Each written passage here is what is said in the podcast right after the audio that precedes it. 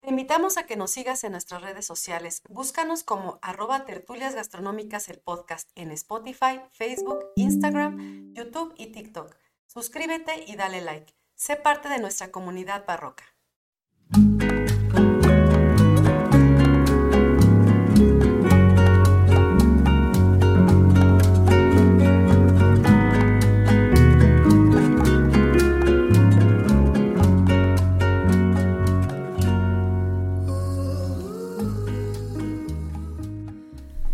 Hola a todos, bienvenidos a Tertulias Gastronómicas, un podcast donde platicamos de gastronomía, su entorno, significado, rituales, evolución y uno que otro chisme. Yo soy Viridiana Pantoja. Y yo soy Ingrid Millán. Y, juntas, nos, echaremos una tertulia gastronómica. ¿Cómo estás, amiga? Bien contenta. ¿Y tú? También muy contenta.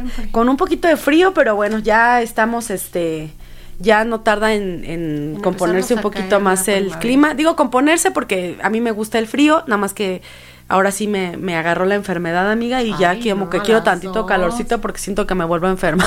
Total que no nos satisface nada. No, ¿verdad? Nada nos embona, maldita sea. Bueno, pues sean bienvenidos a otro episodio más de Tertulias Gastronómicas, el podcast. Eh, les recordamos que se suscriban a nuestras redes sociales. Tenemos Instagram, tenemos YouTube, Facebook, eh, tenemos, ¿qué me falta? TikTok y tenemos nuestro contenido adicional en Patreon para que se suscriban. También nos sirve mucho que nos ranqueen en Spotify, en Apple Podcast y en todas las plataformas donde se puedan escuchar podcast, ahí nos van a encontrar. A ustedes no les cuesta nada y a nosotros nos sirve muchísimo. Queremos llegar a esos números para poder eh, dar este continuidad a este proyecto, exactamente. Así es. Así es. Y pues, ¿de qué vamos a hablar hoy, amiga? Hoy vamos a hablar de una planta sagrada que en náhuatl se llama metl. Metl, ok. M-E-T-L. Así es. Ok. Que bueno, les voy a leer tal cual este sobre el naturalista Francisco Hernández un, un abstracto, un pedacito de algo que escribió justamente referente a esta planta. Esta planta nosotros tradicionalmente la, conocemos en México como maguey. Ok. Ajá. Les prometí que vamos a hablar pronto sobre esta planta y van a darse cuenta por qué es tan importante. Ya platicamos en el episodio pasado de el pulquemex. El pulque. Y está ligada obviamente pues a la planta del maguey. Y también hablamos de ella cuando hablamos de la barbacha. La crónica de la barbacha.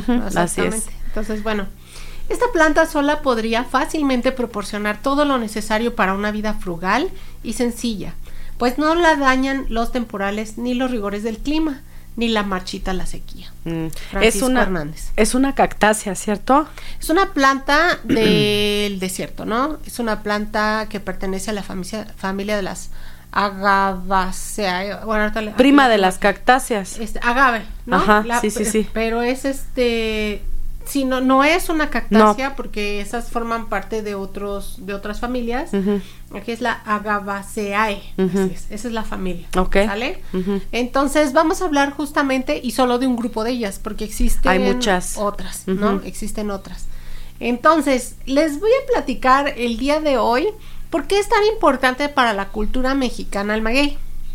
Y cómo es que sus usos, sus saberes de, de qué utilizar de la planta, cuándo, ¿no? En qué nos, qué cosas nos aporta este, en nuestra vida cotidiana eh, se realizan incluso desde antes de la época prehispánica.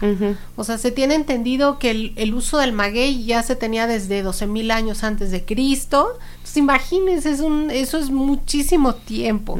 Pero no voy a correr, me voy a ir con calma y vamos a ir platicando porque estoy segurísima que todos ustedes han encontrado algún uso del, del mismo, ¿no? Claro. En sus casas o fuera de sus casas, por supuesto, cuando salen a carretera y toman la carretera, una de las cosas que más vemos aquí en el centro de México son, son los magueyes. No, y capaz que hasta tienen artesanía en su casa que está hecha con algo del maguey y ustedes ni siquiera lo saben. Así es, ¿no? Así es, no solo artesanía, pero vamos a ir hablando poco a poco y pues seguramente Viri va a participar muchísimo el día de hoy justamente por, por eso, ¿no? Porque en, la cuestión turística pues tiene mucho arraigo también. Claro. Y muchas este, cosas que suman a realizar este, actividades en torno a él.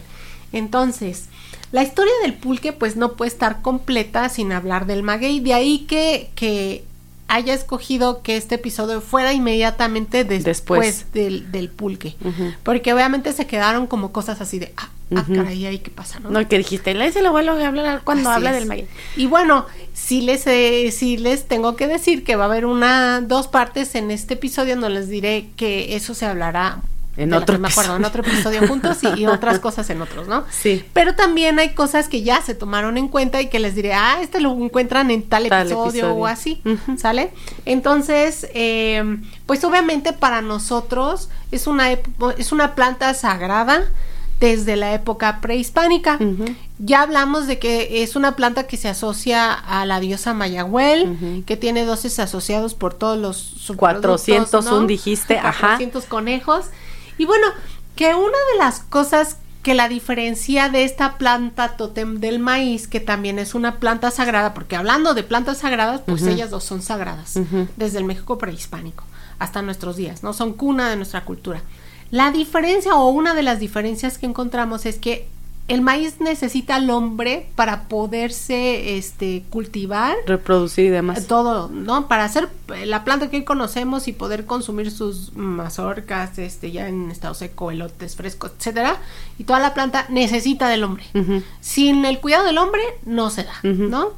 En cambio, el maguey, su gran diferencia y es algo que, que justamente la hace como que, que los hombres desde hace mucho tiempo la hayan adoptado como parte de, de su círculo principal, es que es una planta que no necesita cuidados. Mm-mm. Solita se da, con o sin nombre. Pero que justamente estos acercamientos y estos saberes que ha ido adquiriendo a través del tiempo el hombre la han hecho todavía ser una planta muy importante. Y una de esas características es justo por eso tan importante, ¿no? Porque realmente el hombre no necesita nada para que ella crezca. Es como el nopal. Puede sobrevivir a lugares muy agrestes. Si te con contara yo dónde, la, dónde los he visto, así de qué diablos Sí, hace en un medio de maguey las aquí. piedras. Ajá. en medio de las piedras. Este, y los podemos encontrar desde en zonas casi a, a cero metros nivel del mar hasta zonas muy, Muy altas, altas. donde incluso cae nieve, Nieve. que los, los puede, por supuesto, este quemar. Pero aún es así- una planta muy resistente, ¿no? Incluso puede este, durar con muchos meses de sequía y ahí está, porque justamente la cuestión de cómo, cómo en su estructura biológicamente creada, lo que hace es atrapar la mayor cantidad de agua dentro de sus pencas, ¿no? Entonces, em, la planta sagrada en términos prehispánicos se va a medir por sus usos, por todo eso que, que nos va a dar o a regalar. Y a partir de ahí justamente medimos pues qué tanto porcentaje nos entrega y en este caso es el 100%. El 100%. Al igual que en la planta del maíz. Y de eso vamos a hablar justo el día de hoy. ¿Qué tantos usos nos da el Tiene el maguey? maguey. Y por supuesto muchos conectados a la cuestión gastronómica. Claro. ¿Sale? Pero bueno, el maguey, este, desde tiempos antiguos, no solamente se utilizó para hacer, para sacar el aguamiel y sacar el pulque del que ya hablamos. No solamente se utilizó para utilizar las pencas en, la, en el tlalitic, del que también ya, Ya hablamos, platicamos. ¿no? También fue en medicina. Y también va asociado a él rituales, cuestiones espirituales, como les decía yo, tiene dioses asociados. ¿sí? Y es, es por supuesto alimento. Todo se ocupa, todo nos regala, e incluso una de las cosas más bellas que yo veo en el maguey, porque para mí el maguey es poesía. Yo cuando veo esa planta, lo primero que me genera es amor. Y, y me genera amor porque es una planta que desde que nace hasta que muere te entrega todo. Pero deja lo más especial de ella al, Al final. final. Es una planta que florea y que cuando florea te está avisando que va a morir. ¿no? O sea, y hasta el final te entrega esa parte bellísima que son las flores. Incluso antes te avisa que vienen para que tú decidas qué vas a hacer justamente con la planta. ¿no? Y el final, pues sí, como todo, como un ser vivo, tiene que morir, pero no sin antes regalarte de verdad todo lo que tiene para darte. Y este, entonces vamos justamente a explicar paso a pasito muchos de estos saberes, este, que muchos cronistas en la conquista fueron tomando también nota de todo lo que veían que este, los indígenas hacían con esta planta y que también les compartían, ¿no? De, Claro. de lo que hacían con ella porque era tan importante. El maguey, como ya les platiqué, pertenece a uno de los nueve géneros de la familia que se llama Agabaceae, en donde existen más de 200 agaves. Les voy a dar unos datos súper interesantes. Interesantes, claro. Que saqué de la revista Arqueología Mexicana, que me fascina, ya se los he dicho en varias este, ocasiones. Ocasiones que, bueno, también consulté, por ejemplo, el diccionario enciclopédico de Ricardo Muñoz Zurita, estuve revisando eh, la historia natural también de Francisco Hernández y varias que les pegamos justamente ahí en, el, en, la bibliografía. En la bibliografía, en el material adicional cada semana. Y bueno, estos datos me, me encantan para que vean justo porque es importante, para que vayan dándole como el marco de por qué es tan importante, ¿no? Porque van a hablar de ella. Bueno, de estos 200 agaves que existen en el mundo, hasta hoy descubiertos, de esta familia, 75% son mexicanos. Eso a los científicos les hace eh, pensar o teorizar que la planta es originaria de México, ¿sale? Y de que de aquí pues ya se fue regando y se fue eh, como adaptando. a distintos tipos de geografías. Las plantas soportan distintos ambientes, como hablamos, muy hostiles incluso y agrestes en muchos momentos. Son 112 especies las que se utilizan por los mexicanos, ¿sale? Y existen alrededor de 570 nombres comunes a los que se les da el maguey, ¿no? Hay magueyes de diferentes tamaños, formas, colores, alturas, anchos, este, las espinas, ¿no? También el tamaño, los colores, etcétera.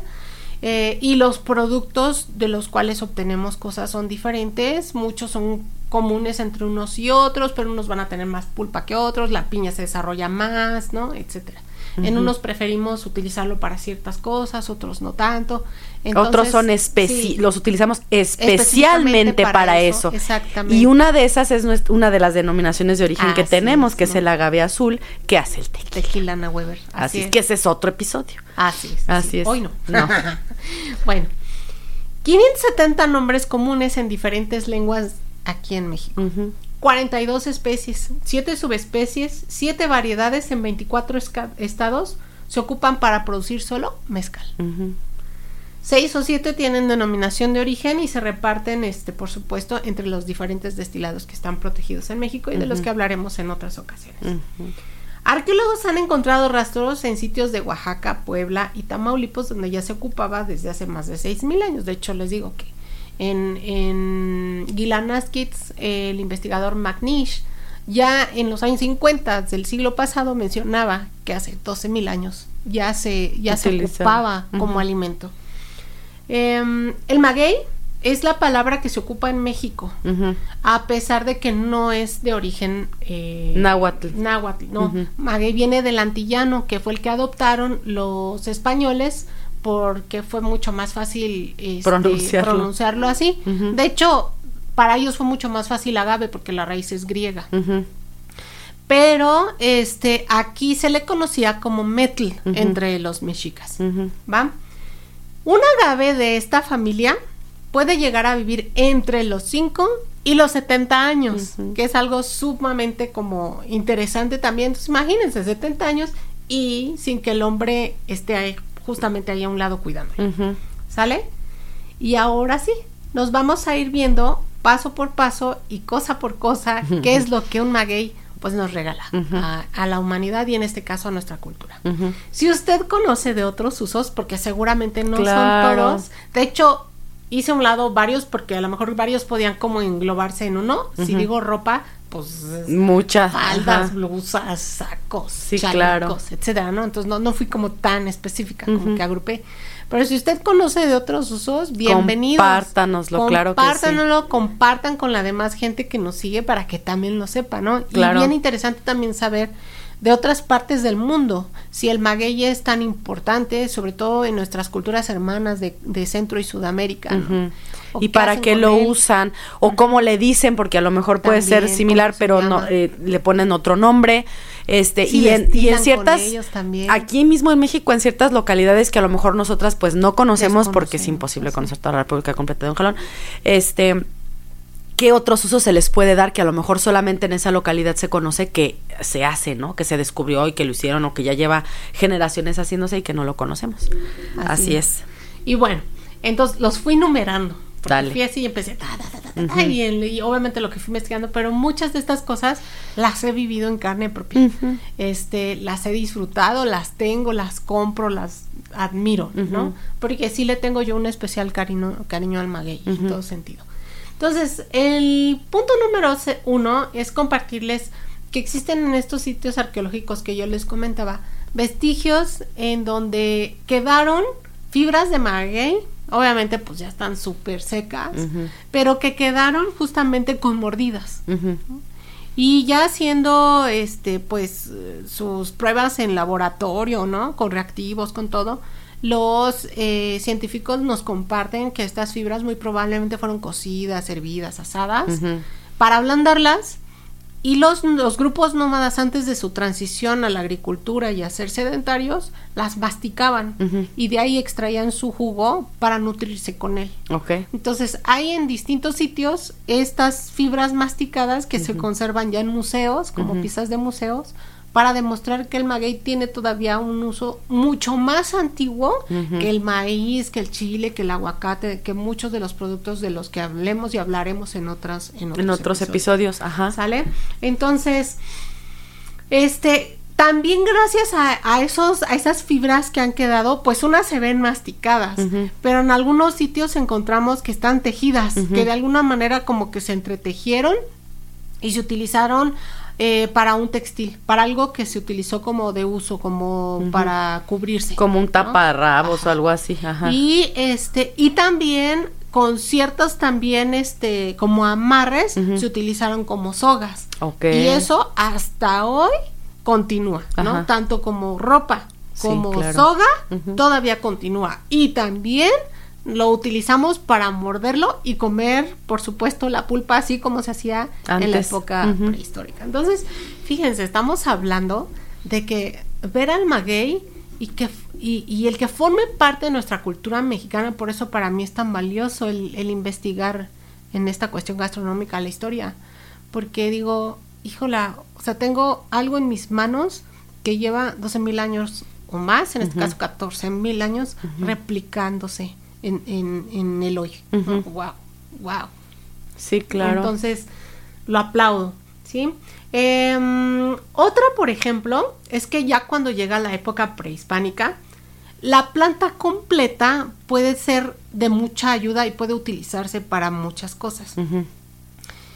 Una puede ser eh, el hecho de que ya cuando están los hijitos, los hijuelos ahí este, multiplicándose, que les dije que pueden ser un chorro durante toda la vida de, pues imagínense, en 70 años, ¿cuántos hijos puede darte un pues maguey? ¿Sale? Esos hijitos se van colocando estratégicamente para, por ejemplo, eh, delimitar un espacio. Esos espacios suelen ser terrenos. Entonces forman como un muro que justamente delimita cuál es tu terreno y cuál es el mío. Y hoy en día se sigue utilizando. Y hoy en día se sigue utilizando. Por supuesto. Por supuesto, exactamente. Entonces puede ser para delimitar. Otra es que cuando se siembra en laderas o en lugares que son terrazas pero que son inclinadas, el maguey nos ayuda junto con otros arbustos y otros árboles a retener la tierra. Entonces se coloca justamente en los lugares este, que delimitan para que cuando uno riega no se lleve el agua toda la tierra. Se compacte la tierra, sí. Entonces ellos ayudan a que continúe la tierra en su lugar. Y evita la erosión. Evita la erosión. Y he visto en algunos lugares, amiga, que contribuye junto con los árboles endémicos de la zona a la reforestación. Claro, es un es finalmente forma parte de un ecosistema. Así es. Así es. Bueno, cuando se utiliza también este completa, porque esa es, esa es otra, ¿no? Hay de magueyes a magueyes, como les digo, hay muchos que son pequeñitos y otros que son Muy unas cosas enormes, como el maíz pulquero del que hablábamos. El, el maguey pulguero será. Digo, ¡ay! El, agave pulquero. El agave pulquero. Sí, no sé, el maíz pulguero, claro que sí. No, maíz no. no, por eso, tú maíz y yo el pulguero. o sea, no. Muy mal, muy mal. El maguey pulquero, ¿no? Que habíamos dicho que muchos incluso llegan a medir más de dos metros y tienen un color bellísimo porque está así medio azulado, medio verde, como menta. y aparte, sí da esta como sensación de querer morder las, las pencas porque sus pencas son como carnosas así gorditas. Exacto, entonces sí te dan como ganas de, hincarle el diente. Ajá, sí, sí, sí. Así es. no, por eso, por eso, este, ¿cómo se llama? Yo sé, por eso hay un gusano que le fascina estar ahí, ¿no? Ah. Ahorita hablaremos un poquito de él. ¿Sale? Y bueno, Ya viendo tú el maguey, digamos, por partes, pues lo primero que logras observar es justamente la parte de arriba, las puntas, ¿no? Todo lo que es el derredor del, del maguey, porque esa es una de las características de estos agaves, es que tienen pencas, que son hojas muy gruesas, que producen mucílago, que finalmente es como la pulpa o, la savia que está recorriendo la planta, pero que guarda, que almacena para que justamente en esos momentos de sequía ella pueda seguir este, viva, ¿no? Entonces, eh, la penca es una de las características. Otra es que tiene espinas alrededor y una que es la punta que es la más grande. Estas las desarrolló también para protegerse de depredadores, precisamente para que no le roben el agua, que ella con trabajos recupera cuando llueve. Entonces las púas son una cosa bien interesante porque las púas por supuesto que se ocupan. La púa desde la época prehispánica se utilizó, por ejemplo, para el autosacrificio. Cuando hablamos, ¿te acuerdas? No recuerdo ya en qué episodio, pero estamos hablando que muchas de las maneras de entregar a los dioses, de darles algo, era realizando autosacrificio. Y el autosacrificio era, te picabas tú con esas púas. Mm, ya me acordé, cuando hablamos de la tortilla. ¿No? No, fue antes. Que la, la, niña, cuando está la, el códice justamente, en donde pone las manos y... Ah, pero ese fue un castigo.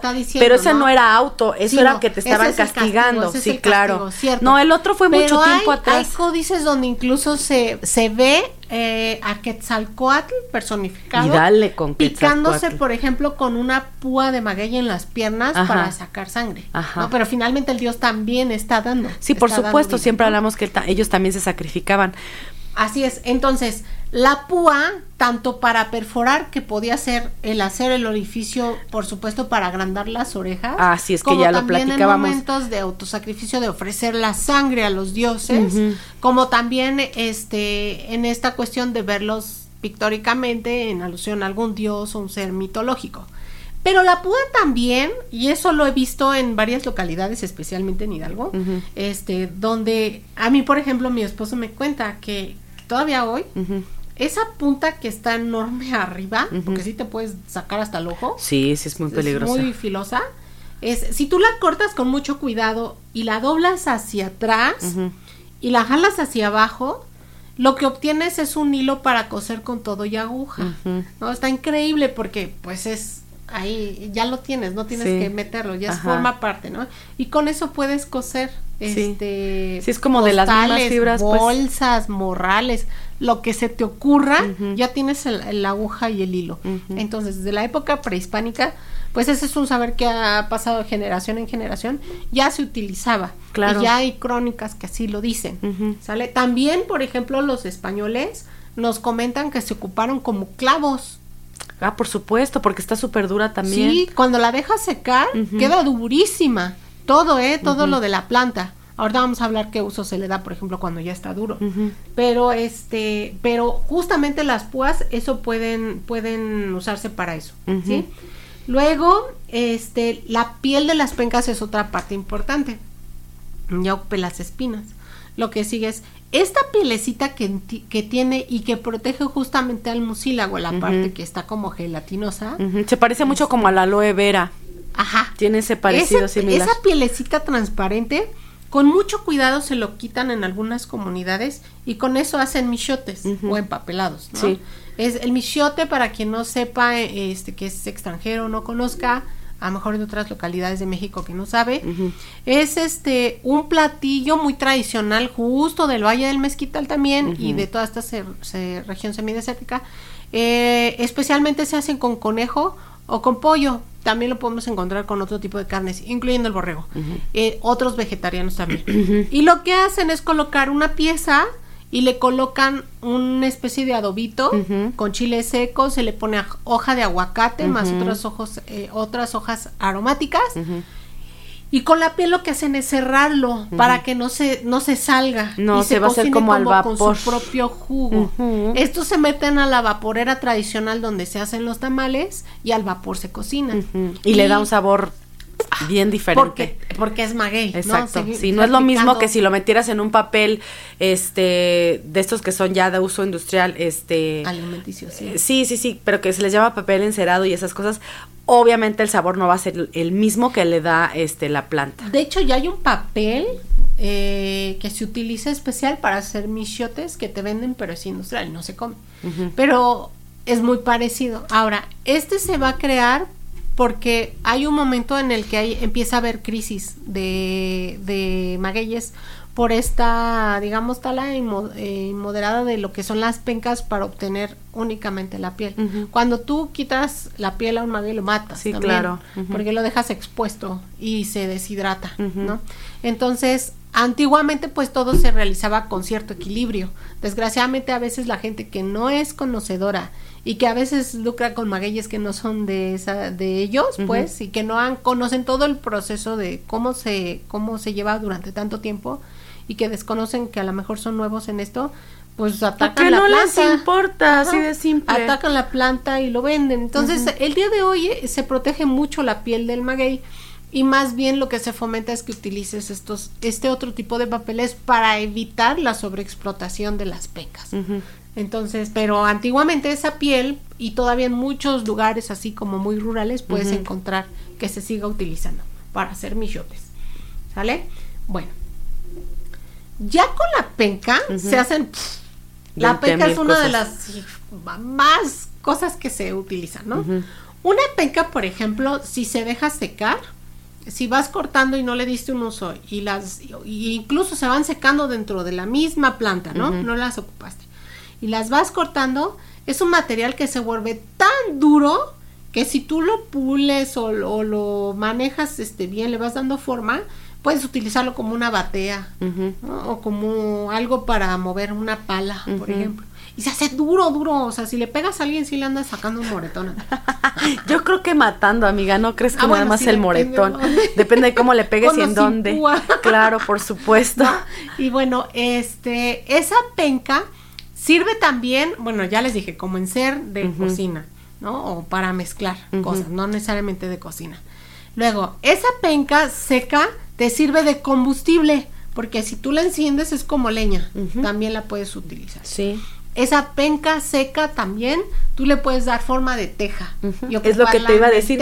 Yo la he visto en, en cabañitas o en casas así rurales como parte del techo y como parte de las paredes. Así es, es piso, pared, techo el uso que quieras darle porque se pone bien dura, ¿no? Sí. Y este, y les digo que incluso en el techo puedes ver la penca así completa, una como otra, como las palapas. Exactamente. En su caso de palmera y así, igual pero con las pencas, ajá. Y pues es un material que se convierte en algo este impermeable, o sea, no va a dejar, si la colocas muy bien una sobre y todo, no, pasa el agua. pasar el agua, ¿no?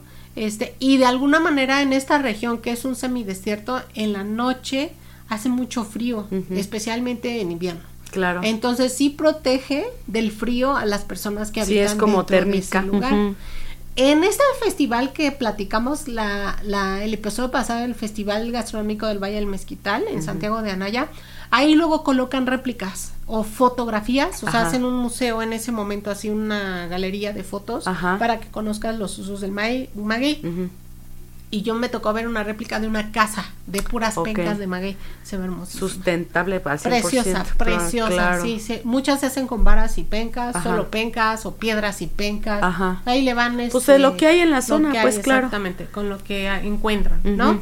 Bueno, esas, esas también pencas pueden ser forraje de animales. También.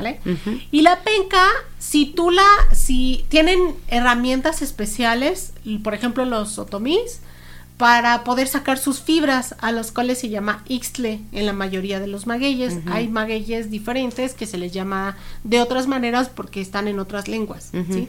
Pero bueno, el ixtle sirve para muchísimas cosas. De ahí se pueden hacer como cordeles para sacar como hilos este, las famosas riatas que le llamábamos nosotros. Bueno, ya es así, ¿no? Las riatas de Ixtle. Así es. Bueno, esa es una, la soga o los cabos, ¿no? Depende del número de hilos, los nudos y todo se va haciendo más gruesa, más delgada. Y lo entretejen de distintas maneras para hacerla también más fuerte. Es que la separan, amiga. No sé si tú fuiste con nosotros, ¿no? A la casa del artesano que manejaba este artesanía con Ixtle. No, pero sí con, me conocí a un artesano en el aquí en el semidesierto en Villa Progreso Querétaro y vi cómo trabajaban y cómo sacaban la fibra del isle y con él cómo reproducían objetos de la vida cotidiana. Sí, pues es que, o sea, digo así rapidito, ¿no? Para los que no sepan, este lleva un tratamiento especial, no es que la saques y luego luego la uses, la, le- la tienen que hervir tiene- varias veces para hacerla más manejable, porque es muy este, es como Corriosa. como muy corriosa, entonces para hacerla un poquito Y más manejable, baba. le, la tienen que lavar muy bien. Luego la hierven y la vuelven a hervir. Y, y entre cada hervida, ahí yo creo que sí es un ejercicio de, de catarsis, porque Le pegan, exactamente, le con un pegan bastón, con un mazo, Ajá. este, o la azotan así Con en el piso. Ajá. O sea, hay muchas formas, una ¿no? batea, Ajá, una sí, pala así ándale. ¿Sabes cómo me acuerdo? Como las señoras en el rancho, este, sobre todo en, en la parte de España, que van a lavar al río y ya que terminaron de lavar, agarran a palazos la ropa para sacarle todo Ajá, el sí, agua. sí, así, para tú no lastimarte las manos y pa- aparte porque el agua está helada, ¿no? Igualito es con las fibras del Así es, con un palo le Exacto. Y después de eso las tienden para secarlas. Así y es. luego ya que las secaron, las pasan por un rastrillo. Las como Ajá, que las las, peinan. rastrillan, las peinan. Y entonces en ese peinado hay unas que salen y otras que se quedan en el bonche. Esas que salen son porque tienen un diámetro o una este, textura distinta y entonces esas las ocupan para una cosa, las que rastrillan las ocupan para otra y entonces por eso otra. todo lo usan, nada, la des- nada, desperdician. nada. Ya hablamos que la piel ya Exactamente, se fue para otra cosa, así las, es. las púas para Así otra es. cosa. Y, se, y con el Ixtle se pueden hacer, no sé si lo vas a mencionar, sí, muebles, ropa, artesanías, juguetes, este, no sé, no, no acabamos ropa, nunca. bisutería, Sí, ¿no? sí, sí, sí, sí. Este, cosas de ornato, pueden, por ejemplo, con eso hacer marcos, ¿no? Marcos Cepillos. de fotografías, Ajá. de espejos, este, ¿cómo se llama? Portada, ¿cómo se llama esto de los libros? La A portada las- y contraportada, Ajá. como el forro, ¿no? Sí, como sí. un forro de Ixtle.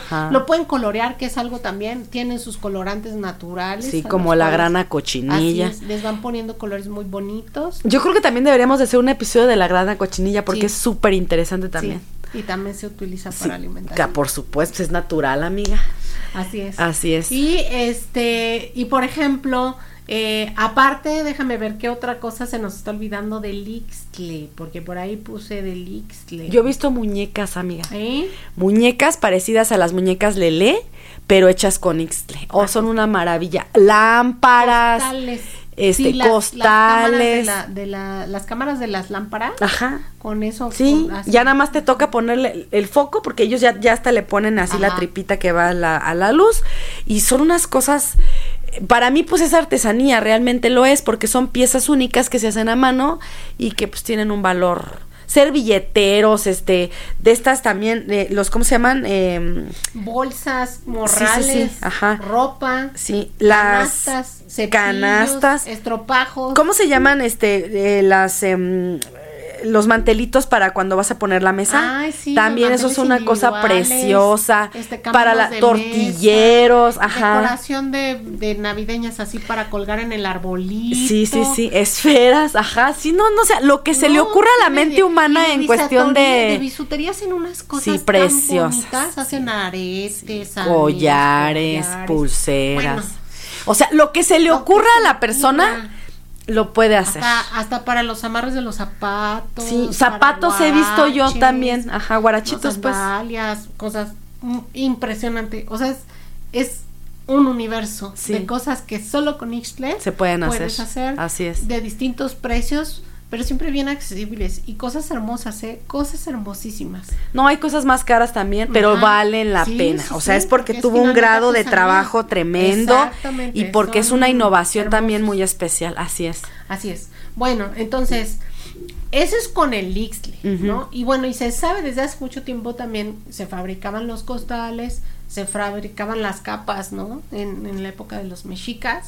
Este, y hoy los una manera de transportar en México ya hay costales de plástico y de materiales biodegradables muy fácilmente, pero Ajá. antiguamente una manera de transportar era un costal hecho con, con estas fibras de los magueyes que nosotros ubicamos, por ejemplo, uno de ellos como el enequén, que fue toda una industria que floreció hasta Hace algunos años, ¿no? sí. O sea, que, que tuvo un posicionamiento muy importante hasta el inicio del plástico, Sí. que es el que le da en la torre y lo que hace que se venga para abajo. Y es lo que nos empezó a contaminar tanto, qué barbaridad. Así es, pero este también es un material biodegradable, aunque dura muchísimo, tan muchísimo que tenemos piezas de 12 mil años con ese, Por con ese material en los museos. Sí, claro. ¿no? O más, porque son los 12 mil más los 2 mil que ya llevamos. Entonces, fíjense. Bueno, las pencas este, se tateman, recuerden, y con ellas cubrimos lo que son las piezas de carne o vegetales que van a ir en el tlalitic para poder realizar la barbacoa. Y también se ocupan, cuando ya sale del hoyo, se recortan y se utilizan para poner herméticamente Para la carne, caliente. mantienen los aromas y mantienen el calor del alimento que se lleva a las mesas. ¿Sí? Entonces, este, también las pencas se, se pueden como ir deshidratando y se van haciendo papel. Ujú. Esa es otra de sus funciones que los cronistas españoles pues ya nos comparten que se utilizaban para que ellos pintaran y hicieran algunos códices o así, ¿no? Hicieran Sí, como claro. dibujos sobre, sobre- Además, ya lo dijo Vicente, grabé en la penca de un maguey tu nombre. ¡No manches! Eso no lo había notado, no, pero, pero, pero tienes razón. pero- Ahí De te va porque, también. porque como tiene carnita la penca, tú puedes con un cuchillito, con algo filoso. hagan, ¿eh? No, es una nacada, pero Sí. bueno, o sea, a lo que a lo que quiero llegar con esto es a lo siguiente. Tú puedes como herir a la penca de alguna grafitear. manera. Pues no es graffiti porque no es con aerosol Sí, no, y no, tal, no. ¿no? Pero o sea, sí a lo que voy es a lo siguiente, una vez que tú haces el dibujo o, o, este pones ahí tu nombre naco ahí de este, la Ujú. Nayeli se estuvo aquí y así. este, la planta es- a mí me asombra tanto como es como si si hubiera hecho una herida y se curara y le queda la cicatriz. Así es. Como uno cuando te cortas o así que ya, Ya se, se cierra y se cura, pero se te alcanza a ver todavía el hilito de la cicatriz, lo mismo hace el maguey. Entonces por eso, por eso ajá. dice, grabe en la penca de un maguey tu nombre porque se queda ahí plasmado, ¿no? O sea, sí es una estupidez, pero me refiero a, la, a lo que hace la planta consigo misma, ¿no? No a la nacada de hacer esas cosas, pero bueno. Pero sí puede escuchar esa rola, No, búsquela, en pero Spotify, búsquela en Spotify. no la conoce, Es de, de, de Don Vicente Fernández, uno de nuestros representantes de música regional mexicana más importantes, que tenía un vozarrón. Sí. Es- independientemente de cómo haya sido como persona, como músico, pues Haya sido era- como haya haya sido sido. como haya sido. Era un excelente músico y tenía un vozarrón todavía antes de morir, unos años antes, se aventó un concierto este, de estos como de primera fila y se aventó una canción o casi al final sin el micrófono y esto también lo pueden encontrar en YouTube y se escucha Wow. la voz del Sí, señor sí. a capela así soltando su pues mariachi al fin y al cabo este sin el micrófono Dios mío Sí, qué pulmones. no qué bárbaro Qué qué, bárbaro así es entonces Pero ya ¿qué se la sabe usted se botella de llama tequila o de coñac hablado? pues, mira, amiga, se usa mucho en la música el aguardiente Sí, para para abrir la garganta. y muchos artistas echan un tequilita o, o un O este mezcal. Ah, bueno, eso ya es alcoholismo de cada quien sí. para abrir la garganta. Este, lo pueden encontrar como grabé en la penca de un maguey tu nombre, así se llama la canción, efectivamente. Juntito, ¿cómo? Grabé en la penca de un maguey tu nombre, juntito al mío, entrelazado. Ajá. Así, amiga, sí. Híjola, no, de cantantes no la hacemos. No, amiga, no nos morimos de hambre. Bueno, entonces ya hablamos del forro, de la púa y de este eh, la fibra que tiene como relleno. La pulpa o el mucílago también se le asocia con propiedades nutritivas y también medicinales. Medicinales. Desde la época prehispánica, ¿no? Entonces ya les platiqué que antes se asaban y se mordían precisamente para que ese juguito y ese mucílago uno lo pudiera tragar. Actualmente si tú visitas el Valle del Mezquital o si visitas por ejemplo la zona automía aquí en Querétaro te pueden dar recorridos en Villa Progreso y, a- y por ejemplo a nosotros uno de nuestros guías nos, deci- nos llevaba al monte así literal y nos decía bueno ven este este en este caso era una aloe vera que ese ya no es de aquí lo trajeron pero aún así hay magueyes que se puede hacer con, con ellos este eso y nos decía miren este se puede cuando uno tiene un malestar en el estómago o tiene heridas en el estómago Llámese Llámese úlcera gástrica. este, lo que hacemos nosotros es cortar un pedacito de penca, se le quita la piel, se le quitan las espinas, se saca únicamente la como la gelatina. La pulpita, sí. Y eso se come. Si te sabe amargo, dices porque no le quitaste bien la pulpa, te llevaste un pedazo de la de la penca o de la piel que la cubre. Dice, pero eso te alivia el, el estómago. Como que recubre el estómago, la babita porque está como babosito. Y bueno, una de las cosas también bien interesantes en medicina tradicional es que no solamente se ocupa para enfermedades del tracto digestivo, también se utiliza para cubrir heridas. Eso ¿no? te iba a O decir para ahorita. hoy en cosmética, También se ocupa muchísimo. ¿cuántos productos no hay, no venden ex- hoy? Shampoos, este, Cremas. maquillajes, cremas, exactamente, Jabones. jabones, sales de baño, etcétera. Sí, se usa mucho porque como es, es- esta babita que tiene, este, pues te, te limpia el poro y aparte te lo cierra lo y te quita como imperfecciones y no sé qué más. Yo lo he visto para heridas que te las desinfecta una Sí. y dos que te ayuda a que la herida cierre más rápido. Este, Se le quite la hinchazón. y que no te queden Cicatrices. cicatrices. Así es. Exactamente. Así es, de hecho, en medicina tradicional en estos lugares y desde la época prehispánica Para el los cabello, amiga, sí, cronistas nos mencionan, sí, para la pérdida de, de cabello. Y para cerrar las puntas y mantenerlo Ajá, brillante y los chinos sí. así bien definidos y no, no, no, es una Ah, belleza eso. es- no, es que es toda una industria Sí, en por cosmética el tema del maguey, o sea, es un punto y aparte. No se diga de los suplementos alimenticios que no estamos tocando aquí. Sí, que es claro. otro, otro rollo. Sí, ¿no? Este, el tema de los niveles de azúcar también, como el Sí, nopal, es otra parte también Sí. que no vamos a tomar aquí, ¿no? En cuenta. Pero, este, en los cronistas ya nos decían que ellos veían que sus, que los indígenas, le- este, se, cuando serían con, con con armas, este, ¿eh? Con ajá. armas, por ahí en la lucha, ¿no? Ajá. Armas, punzo, con, con las piedras de obsidiana, que se abrían el brazo, que se quemaban, etcétera. Los indígenas lo que hacían era abrir la penca por la mitad y pegarla directamente en la, en la herida, ¿no? O Para quemaduras raspar también, sí es cierto. la- o raspar esa pulpa y pegarla y tenerla como con una amarre que estuviera sosteniendo ahí y eso te ayudaba justamente a lo, todo lo que dices. Por una parte es herbicida, entonces mata cualquier este bicho que tengas por ahí microscópico, microscópico, pero al mismo tiempo te ayuda a que se vaya regenerando la piel y a que vaya cicatrizando. Y entonces los españoles estaban asombrados porque decían que esta planta de verdad era una maravilla porque cerraba heridas que para ellos Ya no eran- tenían arreglo. Ajá, Se va a morir no, ese güey. Ya no, así no se va a cerrar. Sí. No, incluso re- este por ahí leí que hasta para la gota, amiga. Fíjate para nada lo más. que era el- que les dolía y que estaba súper hinchado los Ah, sí, pues, con cataplasmas, eso, exactamente. También se colocaba justamente esa pulpa de Ujú, maguey, ¿no? Entonces vean, es una cosa este Maravilloso. maravillosa, está increíble, ¿no? Yo sí he hecho mis así mis experimentos porque aquí tengo mi, mi sábila así para ponerme así en mi cara y la neta es que sí te lo deja bien diferente. sí, el cabello, yo lo he hecho con el cabello. Yo ya lo voy a hacer con el cabello. Mm, sí, amiga. Voy a darle uso a mi sábila. Sí, sí, sí, más. Y bueno, este, en la penca también es importante decir que a, par- a pesar de todo esto que ya les platicamos que para lo que se puede ocupar, hay un, hay unos momentos en la base de la penca en donde en ciertas épocas del año una mariposa coloca un huevo y se hace larva dentro. Entonces, esta mariposa, ahorita les digo cómo se llama. Esa mariposa de, de color blanco, la especie se llama Aegiale esperiaris walker, ¿no?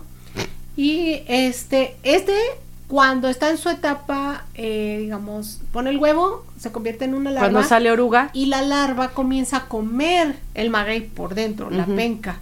Y de eso se alimenta. Entonces, obviamente va a tomar el sabor de lo que está comiendo. Y se va haciendo grande, hasta 6 centímetros. O sea, sí es un gusano grande y gordito. ¿No? Y aparte es como de estos de la guía Michelin. Ah, sí. Así que se le hacen onditas. Ajá, sí, Así sí, sí, de sí. cuenta, ¿no? El mismo Sí. color, misma forma. Misma forma. lonjita. Parecida a las orugas de la, de la seda, amiga, así más o menos. Anda, pero delgaditas. Sí, ok. Porque el de la seda sí se ve así como que. No, está, ese es Muy este, gordo, ese tiene este, Se ¿cómo se dice? Este, se ob- obesidad mórbida. sí. Entonces, este en, en la época prehispánica en náhuatl se le llama meocuitli o meocuil. Así se le conoce todavía hoy en muchas regiones. Y es un manjar. El gusano de maguey blanco es uno de los manjares por excelencia en todo lo que es el centro de, de y altiplano de México, en esta región que les platico. Y se puede encontrar entre abril y mayo. Entonces, no voy a hablar más de él, porque este me gustaría hablar justamente en otro episodio. ¿Que tenga que ver con el alcohol? No, que tenga que ver ya con los bichos de los que Ah, va, va, ¿te va. Sí, sí, sí. Yo luego, luego lo asocié Sí, con sí. el alcohol por, por este, por el mezcal que trae gusano Ah, de maguey. ¿Qué crees? Este no es el gusano. Este es otro. Sí, este es otro que, Ah, del que ahorita voy a hablar. Ajá. Este que les digo es un gusano grande, este blanco Ajá. y que va en la penca.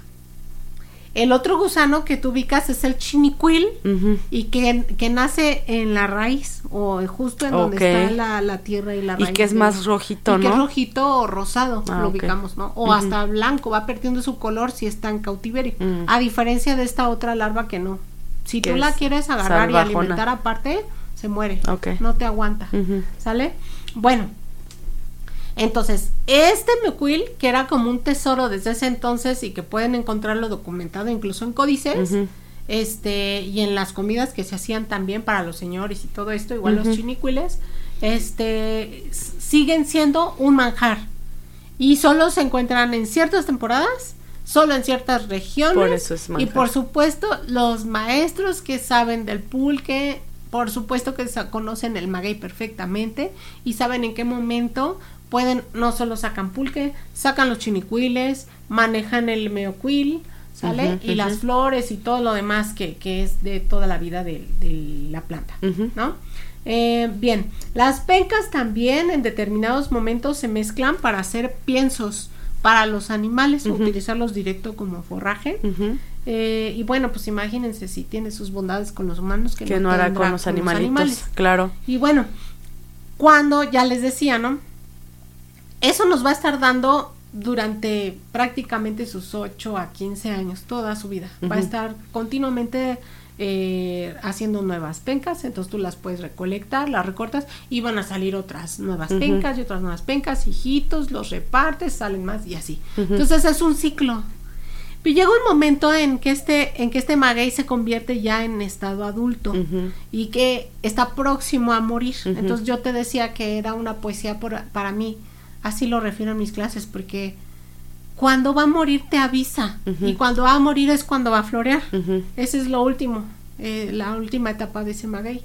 Entonces, antes de florar, de florear, el maestro de- del maguey o el conocedor del maguey toma una decisión y decide una o volverse guardián del quiote, que es el tronco que va a salir en la parte del medio, porque si esa yemita la dejan crecer, Ujú. De ahí lo va que a salir. sucede, sale un tronco que se llama quiote, que obviamente duplica o a veces triplica su tamaño Es de altura. Muy alto, sí, Altísimo, claro. Parece poste Derecho así, muy bonito. poste y hasta arriba le van a salir las flores. Primero voy a hablar del, del quiote, luego de las flores y luego salen las semillas y luego voy a hablar de las semillas. ¿sale? Ok. Este, y luego me regreso al, Ok. a- abajo. Entonces, si el dueño del maguey o el conocedor del maguey decide dejar el quiote, pues deja que salga. Van a pasar varios días, va a empezar a crecer ese quiote. Pero se va a convertir en un arduo cuidador vigilante de su quiote, porque es un manjar. Y si lo descuida, a Alguien veces en la lleva. noche va y con un hacha y se lo lleva. Ajá. Ah, Pero sobre todo en los momentos en los que ya va a salir la flor. La flor, este, estos saberes, por ejemplo, los aprendí también de, de la señora Alvirita, ¿no? de mi suegra. Y entonces me, me comentaba, esa flor se tiene, te voy a contar ahorita una anécdota. Va. Esa flor se tiene que preparar antes de abrir. O sea, cuando nosotros comprenderíamos que todavía está verde. O sea, Ajá, está cerrada, pero ya salió, ya salió Sí. el botón de la flor. Y salen muchas, ¿no? Del quiote. Entonces, tienen que calcularle para que la mayor cantidad esté como ya lista, pero no haya abierto. Porque te esperas mucho, empiezan a abrir y el Y problema no. es que se agusanan y Mm. comienzan a fermentarse. Entonces, así ya no saben bien. Entonces lo que hacen es, justo en esos momentos, de repente desaparece el quiote y tienes que ponerte buzo porque es justamente cuando hay que cortarlo. Pero también hay dos decisiones que tomar con el quiote. Esto parece el juego eso- del calamar. Sí, sí, sí, así Ajá. es, así es, amiga. Sí, sí, sí. Es este, la catafixia con el chabelo.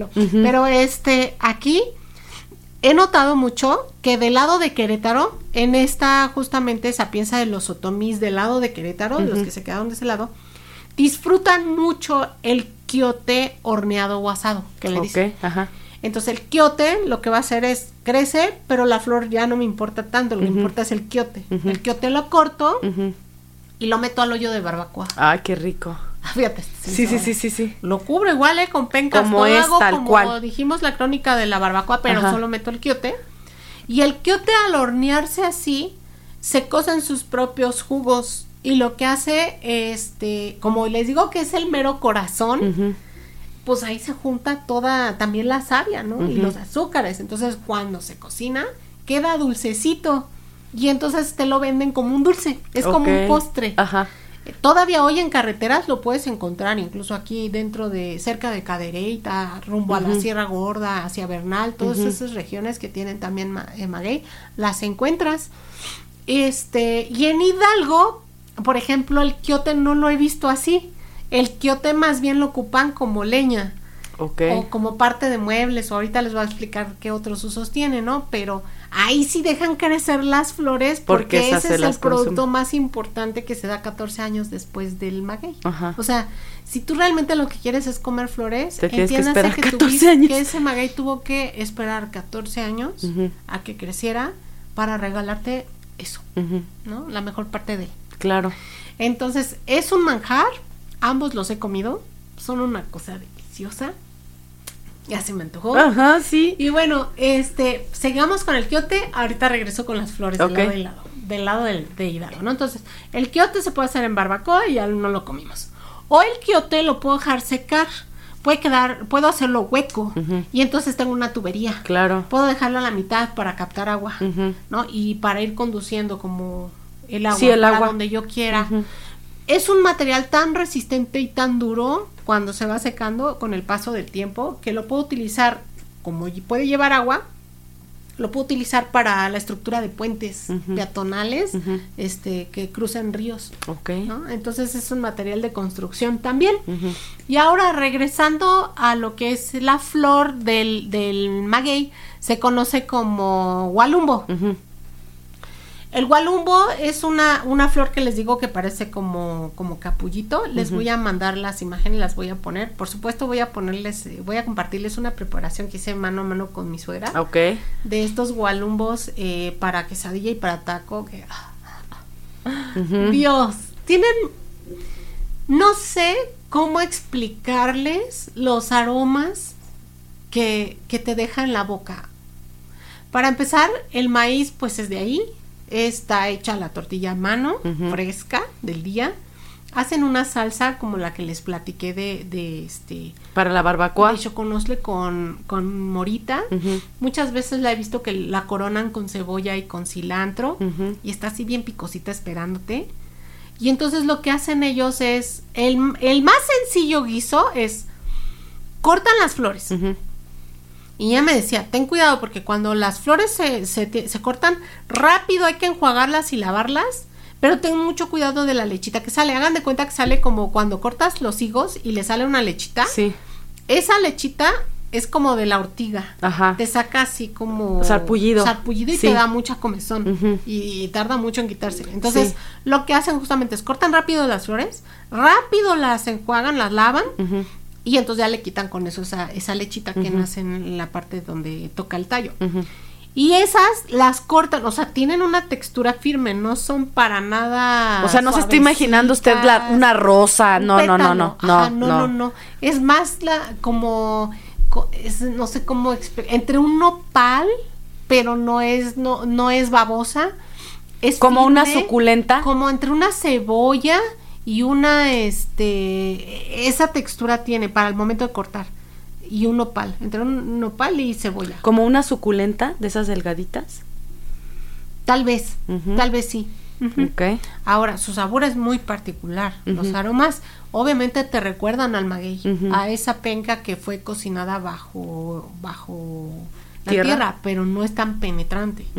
Y, y me recuerda más a, sí, como un aroma más floral, más fresco, pero con mucho carácter. Ok. No, no podrían engañarte con otra flor si, Mm. si no te dieran Si ya la probaste, Sí, sí, claro. ya la probaste. Yo no la he probado nunca. Y es una cosa maravillosa. Ok. Maravillosa. Entonces, La voy a buscar en mi la próximo pican viaje. Y en el momento en que la tienen, la tienen que cocinar. Aunque puede durarte ya cortado el quiote varios este, días en lo que la cocinas. Pero normalmente no duran porque son una delicia. Ajá. Entonces, ya eh, las puedes preparar con cebolla, ajo, aceite y las salteas en, en o las acitronas en un sartén o ya lo que tengas. Después echar jitomate o no, hierbas de olor, cilantro, perejil o no, así muy sencillas o pasote o no, sal y ya. Es lo más así como básico. Y calientito así te lo ponen en una ollita. Y echas taco. Y echas taco con la salsita. ¿no? O si ya tiene chiles, así directo. O te haces quesadillas con eso. Otra, por ejemplo, que hacía, este, que aprendí también de mi suegra, pero que es también de generaciones, ¿no? De mamá grande. Usan el, el gualumbo para hacerle un mole especial. Ok. Entonces hacen un mole y con ahí agregan las flores y te lo sirven. Esa es otra manera de servirlo. Entiendo también ya revisando investigación en recetarios, en libros, encuentro que también se pueden utilizar para hacer las capeadas, Ujú. en sopa. Y bueno, hoy en este tema de recuperación de ingredientes y de la, de la nueva cocina o la, la que comienza a innovar, ¿no? en, en otra faceta de la cocina mexicana actual, pues recuperan estos ingredientes para crear cosas. Ujú. Entonces imagínense la infinidad de cosas que pueden crear con eso. Claro. Lo que sí es importante decir que es un producto de temporada y solo de No, y muy lugares. difícil de conseguir. Muy difícil de conseguir. He probado las florecillas también de la aloe vera, de la sábila, de muchos. Y no saben igual. No, son diferentes. Unas son más aromáticas que otras. De hecho, mi suegra, este, te- ahí te va la anécdota. Alguna vez nos echó muchísimo la mano cuidando a mi A tu hijo, ajá. Y entonces, este, yo trabajaba pues todo el día como esclavo para ganar como esclavo también. Y este y un día aquí en los jardines de donde vivimos, pues estaban los jardineros ahí en las zonas en los andadores públicos, pues Sí. Haciendo jardinería y estaban podando los magueyes. Y curiosamente, ella salió a caminar con el niño a llevarlo así que paseara con su triciclo y todo, y estaban podando unos magueyes. Y entonces se acercó. Ella no sabía qué maguey era, pero pues ella por todos sus saberes ya. A- o sea, de vis- vista ojo de sí buen sabía, cubero pero te así sabía. que te dijera, es tal maguey de tal especie, no. No, pues no. Ella es el conocimiento Así es empírico, no te va a decir el nombre Exacto, científico y en griego y significa y no. Ajá, no. Y entonces, pues fue a pedirles este, que qué iban a hacer con las flores que estaban cortando, ¿no? Pues las vamos a tirar, ¿me las puedo llevar? Sí, claro. Uy, ese día yo no me la esperaba. Llegué a cenar, ay no, un manjar, manjar. ¿De dónde lo sacó, doña Elvirita? Sí, aparte dije, ¿de dónde lo sacó doña Elvirita? Porque pues no fue al mercado, o sea, los mercados aquí no hay mercados, ¿no? Y dije, eso no se vende aquí en cualquier súper. O sea, tienes que irte a cortarlo al cerro, a fuerza. ¿A dónde fue? Yo pues dije, ya, la fui, ya lo fue a cortar, no se fue a trepar a dónde o qué. Ajá. Porque mi suegra es bien viva, ella pues, sí es ¿cómo capaz. no? Pues por supuesto. Y este, de esas mujeres de antes. sí, sí, sí, No ella no, no, le da miedo. esas Así cosas. es. Y este, y no, me dijo, ¿qué crees que estaban podando? Y yo fui, entonces, ay, ella, me lo dieron, me lo traje, ay, qué bueno, doña Alvirita. No, hombre, qué cosa tan rica. No, los guisó, como te digo, así con cebollita, con ajo, chilito y en taquito. Y nos trajo las tortillas de Hidalgo. Tenía de casualidad. ajá. Porque siempre que se venía nos traía itacate y todo. Todavía, ¿no? Cuando nos visitamos. Eh, o nos mandan nuestro itacate. Híjola, qué rico. Pero, por ejemplo, ese maguey, porque me lo enseñó, me dijo, ese no es el maguey pulquero del que hacemos gualumbos allá en Hidalgo. Ajá. Ese es otro. Ajá. Tenía una penca más ancha, Ajá. más azul, pero más chaparrito, Ok. ¿no? Y más delgada la penca. Y entonces me dijo, pero está muy rico y estaba más perfumado. Mm. Entonces sí cambia mucho de maguey a maguey Por supuesto. los aromas. Y por eso obtenemos de ellos distintos destilados de los que les decíamos, Claro. con distintos caracteres, ¿no? Mm, Distintas personalidades. Por eso es tan importante conocerlos. Bueno, ese es hasta aquí mi reporte de las flores. Ok. Entonces, este, la leña del tronco también puede utilizarse en la fogata para hacer el talitic o en los fogones de las casas para encenderlos y mantener el comal caliente y cocinar. Claro. Lo que vayas a cocinar con ellos. Entonces, es una maravillosa manera de ocupar toda la planta. varilla de construcción, no es una varilla así como las conocemos, pero como es tan grande, es un, es un tronco al final de cuentas cuando se seca, que se pone súper duro y que puede ayudarnos a hacer cercas o mallas, o les digo como columnas, como, así como si fueran pilotitos, ¿no? Pero exteriores. Bueno, después si dejamos las flores o cortamos las flores o si dejamos que termine el ciclo y no pelamos la planta, lo que va a salir son este semillas, pero están como en una capsulita atrapadas.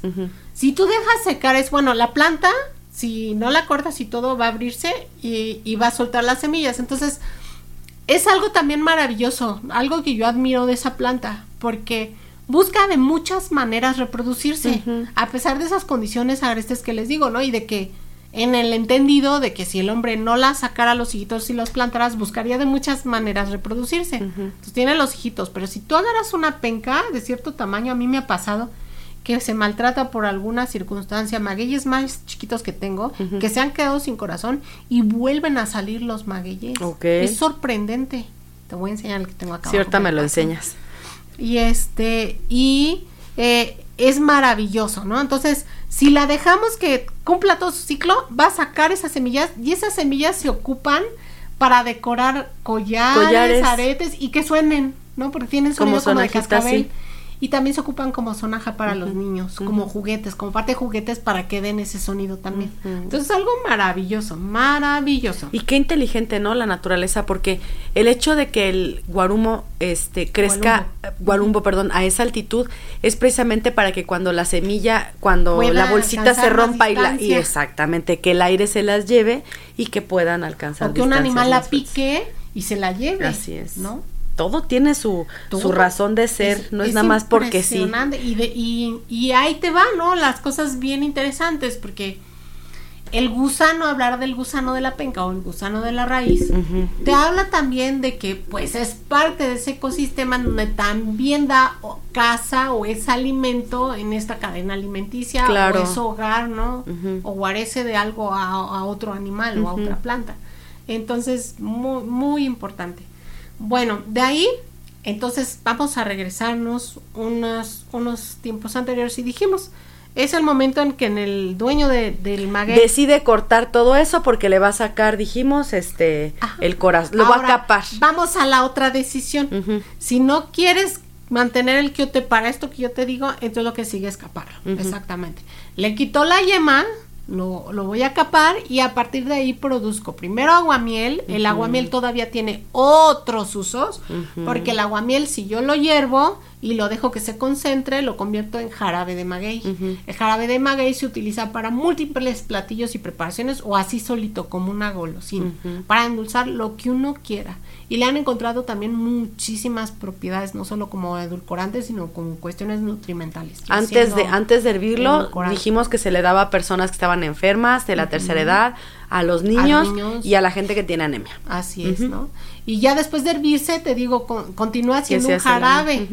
Ahora, también con el aguamiel, si tú ya le agregas lo que habíamos hablado de la planta esta de la raíz del diablo y todo esto, podemos hacerlo más embriagante aún y obtener este ya fermentándolo el pulque. El pulque a su vez se puede destilar y sacar de ahí un producto todavía derivado. Un subproducto este, que son o el exactamente convirtiendo en pulque y luego destilarlo y ya tenemos ahí un, un mezcal, ¿no? O horneando la, la, este, la piña y de ahí sacando el jugo, fermentándolo, estilándolo y ya obtenemos el mezcal. Pero no es el único, ¿no? Hablabas tú, por ejemplo, del tequila. O hablábamos también, este, no, no lo hemos hablado, del comiteco, del sotol, de la bacanora, de la espadilla, de la raicilla, o sea, de muchas bebidas. Muchas bebidas que surgen a partir del, del agave, ¿no? O del maguey, como lo llamamos. Entonces, vean, es, es un universo de cosas que te ofrece durante toda su vida hasta su muerte, ¿no? Y ya después de muerto, porque ahí te va, muchos de esos magueyes, que también lo aprendí con ella, muchos de esos magueyes, cuando otro de los avisos que te da, cuando está justamente por florecer, otro aviso es que comienza a hacerse sus pencas diferentes, se empiezan como a arrugar afuera y a cambiar de color, a veces a color De hecho, hasta las puntas como que se hacen así hacia adentro, digo hacia afuera. Ajá. Y entonces... Pues viejito, amiga, se empieza a hacer como viejito, pues, ajá. Pero te está avisando otra cosa, no Ajá. solamente es la senectud, amiga, Sí. te está avisando de que hay un manjar allá adentro. Ajá. Y eso que te está avisando es tengo chinicuiles. Ah, sí. Los chinicuiles al atacar la raíz, Ajá. al atacar la parte de abajo de la penca, lo que hacen es que cambie de color. Ajá. Y entonces el maestro que sabe de eso, del oficio, sabe que ahí hay chinicuiles. Otra delicia. Es otra delicia. Estos van a empezarse a, a hacer como larva. También es de una mariposa. Ahorita les comparto cómo se llama su especie. Se llama Hipopta agavis. Y muchos piensan que son gusanos, pero es la etapa larvaria de esa mariposa, de ambos, de los dos que dijimos. ¿Sale? Estos viven en las raíces, toman un color rojizo o rosado, se alimentan, por supuesto, de, de- de la misma planta. Mientras estén abajo y comiéndose la planta, van a estar de color rojizo o rosado. Y cuando este, tú los sacas, y lo que hacen es muchas veces mantenerlos, estos sí se pueden en cautiverio, los alimentan con tantitas pencas, nopales o con tortilla, pero eso hace que cambien de color y se ven más blanquitos. Mm, No, si Eso- lo padre es lo rojo. Entonces es como tú los puedes ubicar qué tan frescos son o si Claro. los tuvieron en cautiverio. Ajá. Y obviamente el sabor cambia. Mientras estén más rojos y rosados, tienen más penetrante. Te consta cómo huelen las cocinas cuando uno trabaja este insecto. Este se apesta la Sí, casa, este- toda la casa y dura días y la ropa y el, y todo el se cabello, impregna. todo Y se Son impregna. deliciosos, pero sí. Sí. se impregna. Y bueno, de aquí no vamos a hablar tampoco más, porque este va a quedar en ese otro episodio que les prometí, en Insectos Comestibles Volumen 2. ¿va? Así es.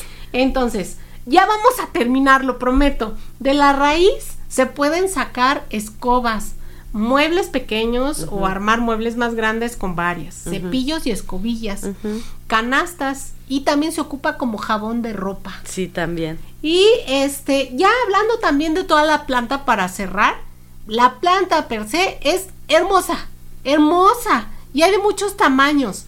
Entonces se ocupa también como ornato. Hoy forma parte de muchos jardines así a propósito. Claro. hecho. Grandes jardines muy grandes. Muy bonitos. O hay también este magueyes más pequeños que uno los puede tener en su casa. También en macetas, ¿no? Exacto. De hecho, de la piña, que ahí se me olvidó compartirles, ¿no? De la piña, aquí este se me olvidó decirles, se puede utilizar como saborizante, como abono, para sacar fructosa de ella, como forraje, para hacer sal de gusano, como recipiente, como maceta, para hacer aguardiente, como este piña horneada para postre.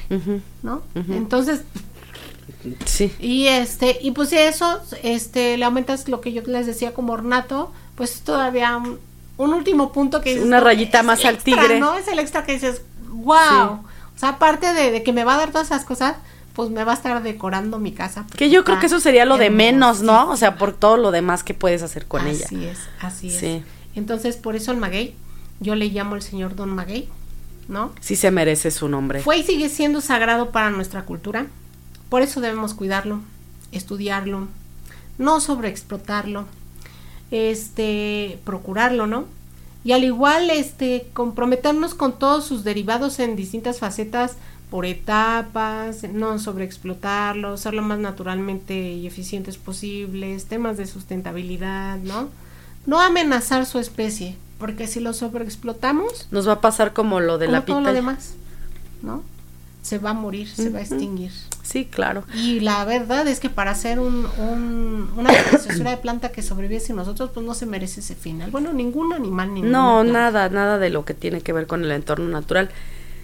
Pero yo bueno, creo que sí es hasta tema de doctorado, amiga, está súper interesante.